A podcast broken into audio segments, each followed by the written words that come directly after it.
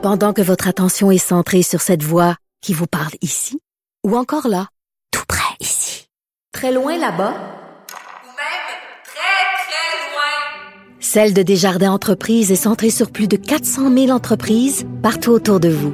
Depuis plus de 120 ans, nos équipes dédiées accompagnent les entrepreneurs d'ici à chaque étape pour qu'ils puissent rester centrés sur ce qui compte, la croissance de leur entreprise.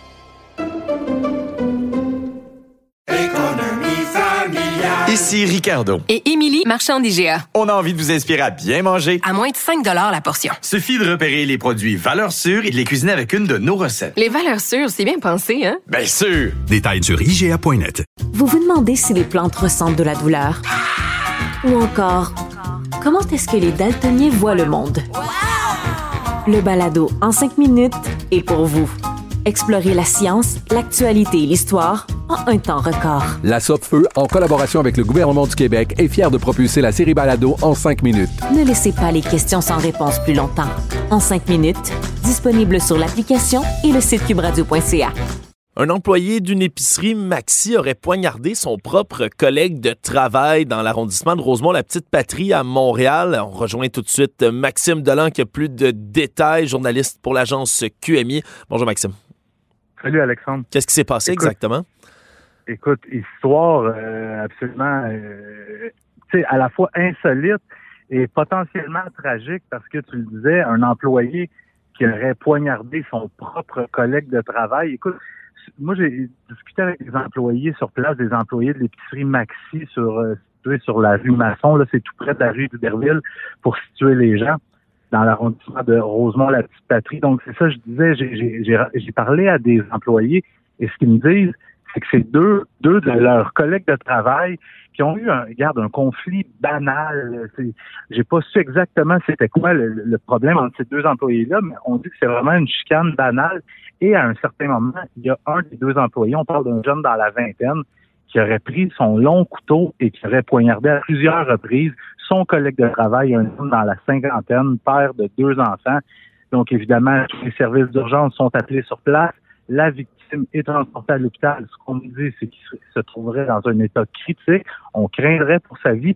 Et quant au suspect, il y a trois employés, au minimum trois employés, selon ce qu'on me dit, qui sont lancés sur lui, l'ont maîtrisé au sol, lui ont enlevé évidemment son arme, et les policiers, là, dans les toutes dernières minutes, j'ai pu voir le suspect qui a été escorté à l'extérieur de l'épicerie. Il était sur une civière, il avait la tête enrubannée.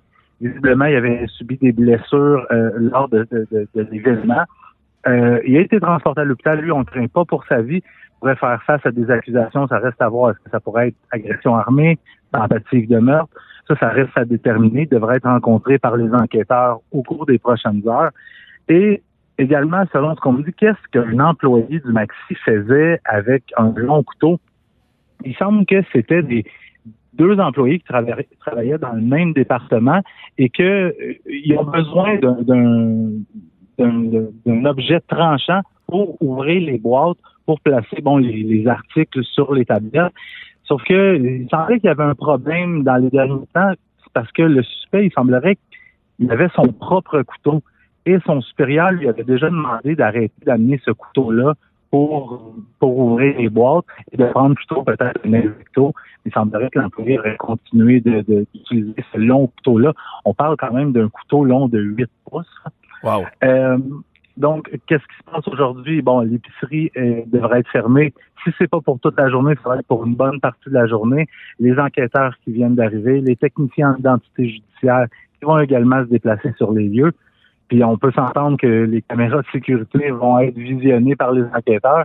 On sait, dans les épiceries, euh, chaque raccoin est filmé par les caméras de surveillance. Donc, on en est là pour le moment, agression sauvage dans une épicerie maxi de l'arrondissement de Rosemont, la petite patrie. Oui, puis difficile de ce qu'on comprend. si le jeune homme amenait tous les jours ou presque son long couteau à lui, sur sa personne, mhm. si c'était prémédité ou pas, ça va être plus difficile à déterminer, j'imagine, dans ce, dans ce cas-ci.